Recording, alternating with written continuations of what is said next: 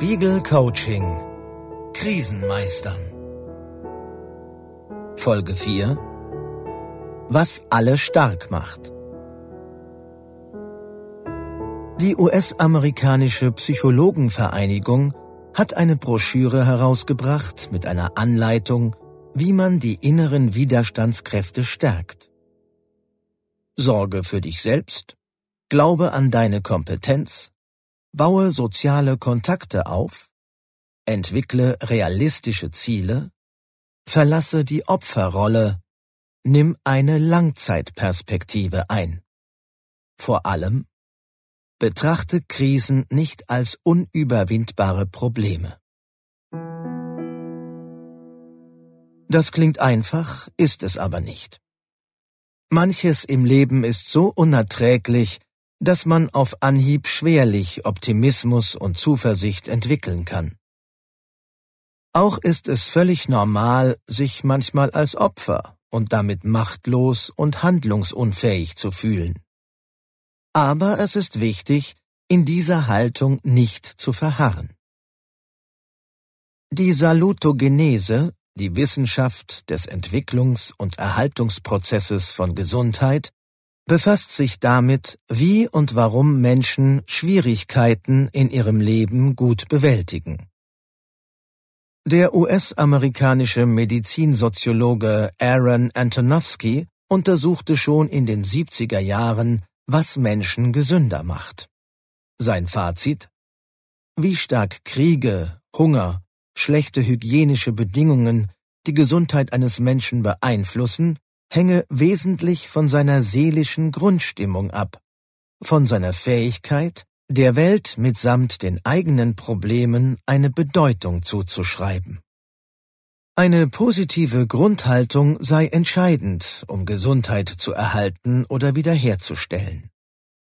Antonowski fand heraus, je ausgeprägter das Kohärenzgefühl eines Menschen sei, seine Überzeugung, dass er sein Leben verstehen und Anforderungen erfolgreich begegnen könne, umso stabiler sei seine Gesundheit. Begeisterungsfähigkeit, Optimismus, Kreativität, Humor und Entschlossenheit tragen, wenig überraschend, nach Ansicht der Resilienzforscher sehr zu dieser Widerstandskraft bei. Dies wurde auch in einer Studie an Straßenkindern in Uganda bestätigt.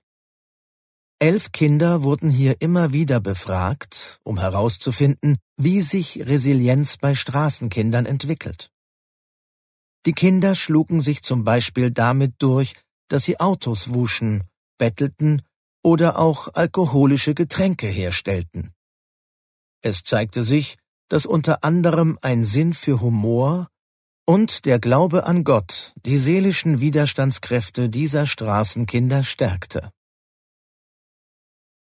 In der positiven Psychologie spricht man von Charakterstärken, die Menschen stabilisieren, ihnen ein gutes Gefühl und eine innere Stabilität geben und auch und besonders in Krisenzeiten dazu führen, dass man wenigstens zum Teil zuversichtlich bleibt obwohl man durch Existenzangst, Verlust oder auch Krankheit belastet ist.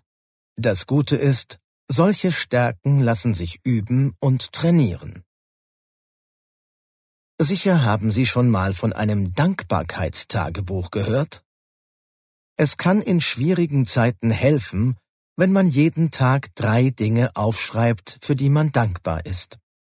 Schöne Kleinigkeiten, die während des Tages passiert sind freundliche oder interessante Menschen, die einem begegnet sind. Die folgende Übung fördert die Dankbarkeit und das mit ihr verbundene Gefühl von Ruhe und Konzentration, was ihnen psychisch und sogar physisch Kraft verleiht. Es hat sich gezeigt, die Übungen aus der positiven Psychologie wirken, wenn man sie regelmäßig praktiziert, bei allen Menschen. Deshalb gehört beispielsweise zu einem Programm der University of Maryland, das die Resilienz des Klinikpersonals stärken soll, ein Dankbarkeitsboard. Auf dem soll jeder anonym notieren, wofür sie oder er gerade dankbar ist. Die Übung heißt, find ich gut.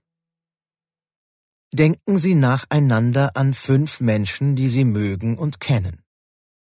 Überlegen Sie, was Sie an diesen Menschen so besonders schätzen. Zählen Sie auf, was Sie so gut finden, bewundern, toll finden, was Sie vielleicht schon immer mal sagen wollten. Sie können sich dazu auch Notizen machen. Diese Art der Wertschätzung für andere ist ein gutes Gefühl und signalisiert eine gewisse Großzügigkeit anderen gegenüber. In Krisen hilft es und gibt uns ein Gefühl von Freude und sogar Sicherheit, wenn wir einfach so anderen etwas geben oder ihnen Wertschätzung entgegenbringen. Und wenn wir auch dankbar sind für das, was diese Menschen uns geben. Und noch etwas.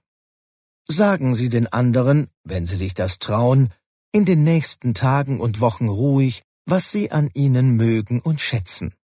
Das verstärkt den Effekt dieser Übung noch. Die eigenen, ganz individuellen Fähigkeiten und Stärken zu kennen, hilft dabei, gut durch schwierige Phasen des Lebens zu kommen. Wie man sich auf diese besinnt, zeigt die nächste Folge dieses Coachings. Spiegel Coaching Krisenmeistern